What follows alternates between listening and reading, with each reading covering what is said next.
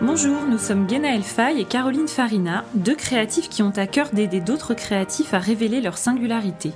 Dans ce podcast, nous parlons d'outils, de méthodes pour développer votre créativité et votre style. Que vous soyez en lancement d'activité ou déjà lancé, vous trouverez dans ce podcast des clés pour avancer plus sereinement dans votre pratique et vous différencier par vos créations. Bonjour et bienvenue dans un nouvel épisode de Conversation créative. Dans cet épisode, nous allons parler des habitudes, de celles qui soutiennent notre processus de création. L'épisode sera découpé en deux parties. Dans la première, on va aborder en quoi mettre en place des habitudes va pouvoir euh, nous permettre de progresser dans notre travail de création, dans notre art. Et dans la deuxième partie, nous allons vous partager les sept habitudes les plus puissantes, celles qui ont eu vraiment un impact sur les personnes que l'on accompagne. Donc Parlons de ce qu'est une habitude. Ce mot a plutôt mauvaise réputation, surtout dans le domaine de la création. D'une manière générale, quand on dit qu'on fait quelque chose par habitude, c'est comme si on faisait les choses de façon désincarnée, sans envie. Et puis ça peut aussi paraître un peu contre-intuitif de parler de routine ou d'habitude en lien avec le processus de création, car euh, on associe habitude avec discipline et création avec liberté. Et quand on associe discipline et liberté, c'est vraiment des notions qui nous paraissent assez opposées. Et c'est cette idée que l'on souhaite déconstruire parce que quand il s'agit de création, la discipline n'est pas forcément synonyme de manque de liberté. Et en réalité, il faut le voir comme une forme de cadre qui va nous permettre d'être plus libres de créer. Nous sommes vraiment convaincus que plus vous établissez un cadre cohérent autour de votre processus créatif, plus vous aurez de liberté au sein de cette structure, au sein de ce cadre, pour vous exprimer et pour créer librement. C'est le philosophe Aristote qui a théorisé cette idée que l'habitude est un moyen de nous amener à la vertu, à une vie plus vertueuse. Donc Aristote, nous dit, nous sommes ce que nous faisons de manière répétée. L'excellence n'est donc pas un acte, mais une habitude. Et c'est cette idée que l'habitude est ce qui va nous amener à une vie créative plus vertueuse qui nous intéresse aujourd'hui. Parmi les auteurs contemporains, beaucoup se sont emparés de, la question, et parmi eux, il y a un livre qui fait référence, c'est celui de James Clear qui s'appelle Atomic Habits. Il a été traduit en français par Un rien peut tout changer. Et dans ce livre, il y a une notion qui nous a particulièrement intéressés, c'est le fait de considérer les habitudes pas simplement comme des actions, mais comme des identités. Il dit qu'en adoptant une habitude, on s'aligne sur l'identité de la personne qu'on aspire à devenir, et que nos choix quotidiens deviennent une forme de déclaration de qui nous sommes et de qui nous voulons devenir. Il défend l'idée que ce sont bien toutes ces petites actions répétées chaque jour qui auront davantage d'impact qu'une action massive que l'on fait à un moment donné. Donc ça c'est aussi ce qu'on appelle l'effet cumulé. Donc voilà ce qu'on pouvait vous dire en termes d'introduction sur cette notion d'habitude liée à la créativité. Donc maintenant, on entre dans la deuxième partie de l'épisode. On va vous partager les habitudes les plus puissantes, celles qui ont provoqué des déclics chez les personnes que l'on accompagne.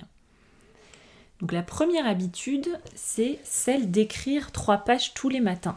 C'est l'exercice qui s'intitule Les pages du matin. Il est issu du livre de Julia Cameron, Libérez votre créativité. Donc c'est vraiment un livre qui a été écrit pour les artistes, pour les aider à travailler sur leur euh, blocage créatif, mais aussi sur l'expression de leur créativité. Cet exercice, il est très simple. Il consiste à écrire de façon très intuitive, sans se juger, trois pages dans un cahier chaque matin. Elle conseille de faire cet exercice plutôt au lever, euh, quand on n'est pas encore encombré par toutes les choses à faire de sa journée. Donc faire cet exercice amène plusieurs choses. La première, c'est que ça permet justement de désencombrer tout son mental, de le poser sur le papier et ensuite d'aborder sa journée euh, en ayant voilà, posé tout ce qui nous préoccupe euh, sur le papier. Le deuxième avantage, c'est aussi que ça nous met dans un mouvement de création, puisque écrire, c'est un acte de création. Et de répéter cet acte comme étant un acte de création, comme étant la première chose que l'on fait le matin, c'est un signal fort qu'on envoie. Euh, c'est une habitude justement qui renforce cette identité de euh, personne qui crée, d'artiste. Donc euh, c'est un exercice qui est vraiment très très puissant. Il a été partagé dans le monde entier. Son, ouvrage a, connu un, vrai succès. Donc c'est pour ça qu'on l'a choisi en habitude numéro 1. L'habitude numéro 2, c'est celle de créer avant de consommer. Donc celle-ci aussi, elle est très impactante. L'idée derrière créer avant de consommer, c'est que on fait face à tellement de sollicitations euh, dans notre journée, une sollicitation permanente avec les réseaux sociaux, les emails, le téléphone, etc et se mettre comme règle je ne consommerai pas le contenu de quelqu'un avant d'avoir moi-même créé, ça peut être très puissant car ça met à distance les doutes, euh, notamment ceux qui vont venir de la comparaison toxique avec le travail d'autres personnes que l'on suit sur les réseaux par exemple. Et cette règle, elle est vraiment toute simple, mais elle peut vraiment faire la différence sur votre journée parce que vous, aborderez votre journée en ayant d'abord créé quelque chose. Et vous voyez, cette habitude-là, elle fait écho aussi à l'habitude numéro 1, puisque le premier acte que je choisis de faire, c'est créer. La troisième habitude, c'est celle de s'entourer de beauté, de se mettre en contact avec des grandes œuvres, avec des œuvres d'art. Donc l'idée, avec cette habitude, c'est d'élever nos standards, de nous habituer à côtoyer ce qui est vraiment de qualité, de nous habituer à reconnaître ce qui est bien, de ce qui est très bien, de ce qui est exceptionnel.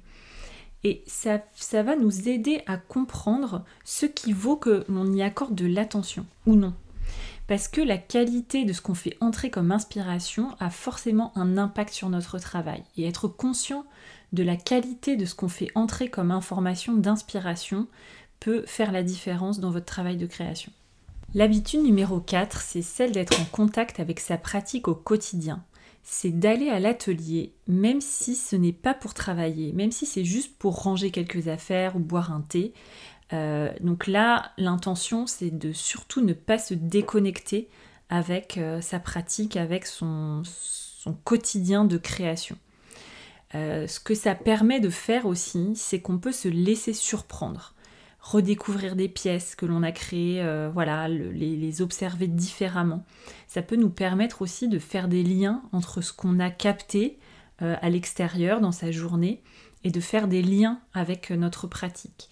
Donc de prendre ce temps d'être dans son atelier, même si on n'a pas euh, euh, forcément beaucoup de choses à faire, ou même si on a peur euh, d'aller dans son atelier parce qu'on est dans une période un peu de, de blocage, cette habitude-là, elle est très importante. Elle permet aussi justement d'éviter les blocages créatifs parce que en intégrant cette routine d'aller à l'atelier, même si on n'a pas envie d'y aller, même si on a peu de choses à faire, le fait que petit à petit ça devienne une habitude naturelle, ça permettra de surmonter beaucoup plus facilement les moments de stagnation. Donc l'habitude numéro 5, c'est celle de l'apprentissage au quotidien.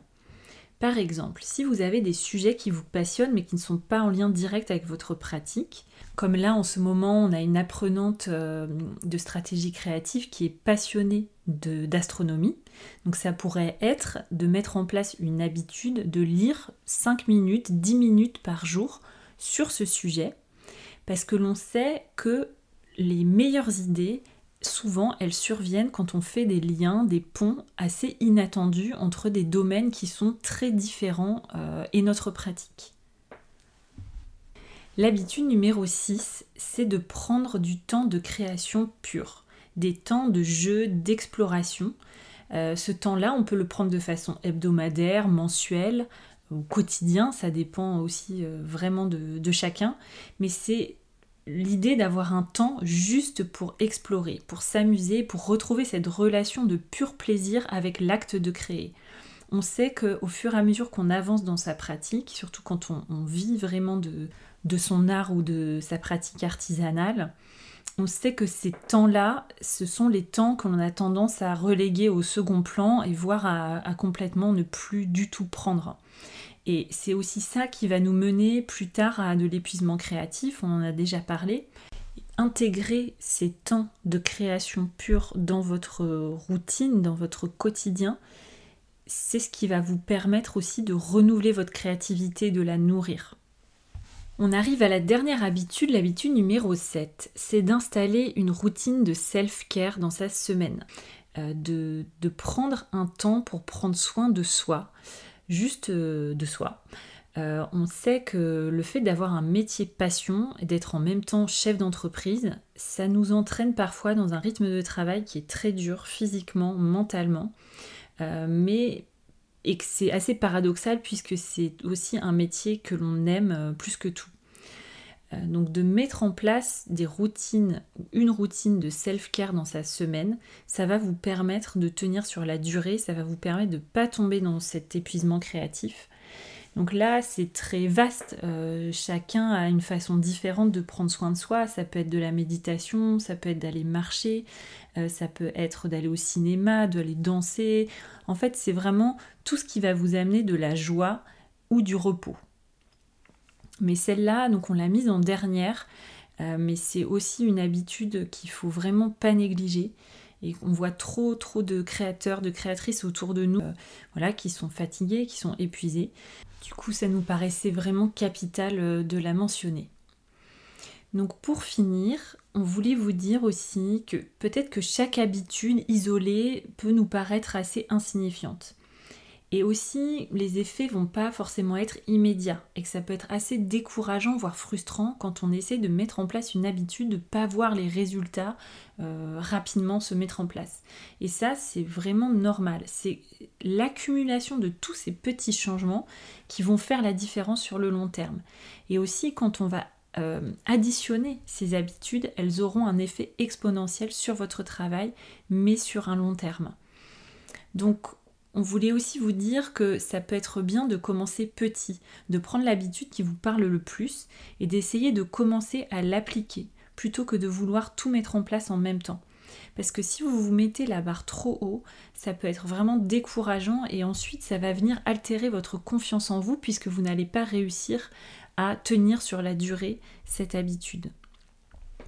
C'est la fin de cet épisode. S'il vous a plu, n'hésitez pas à nous mettre un commentaire sur la plateforme d'écoute de votre choix. Ça aide beaucoup à faire découvrir le podcast et nous, ça nous encourage à, produire euh, d'autres épisodes.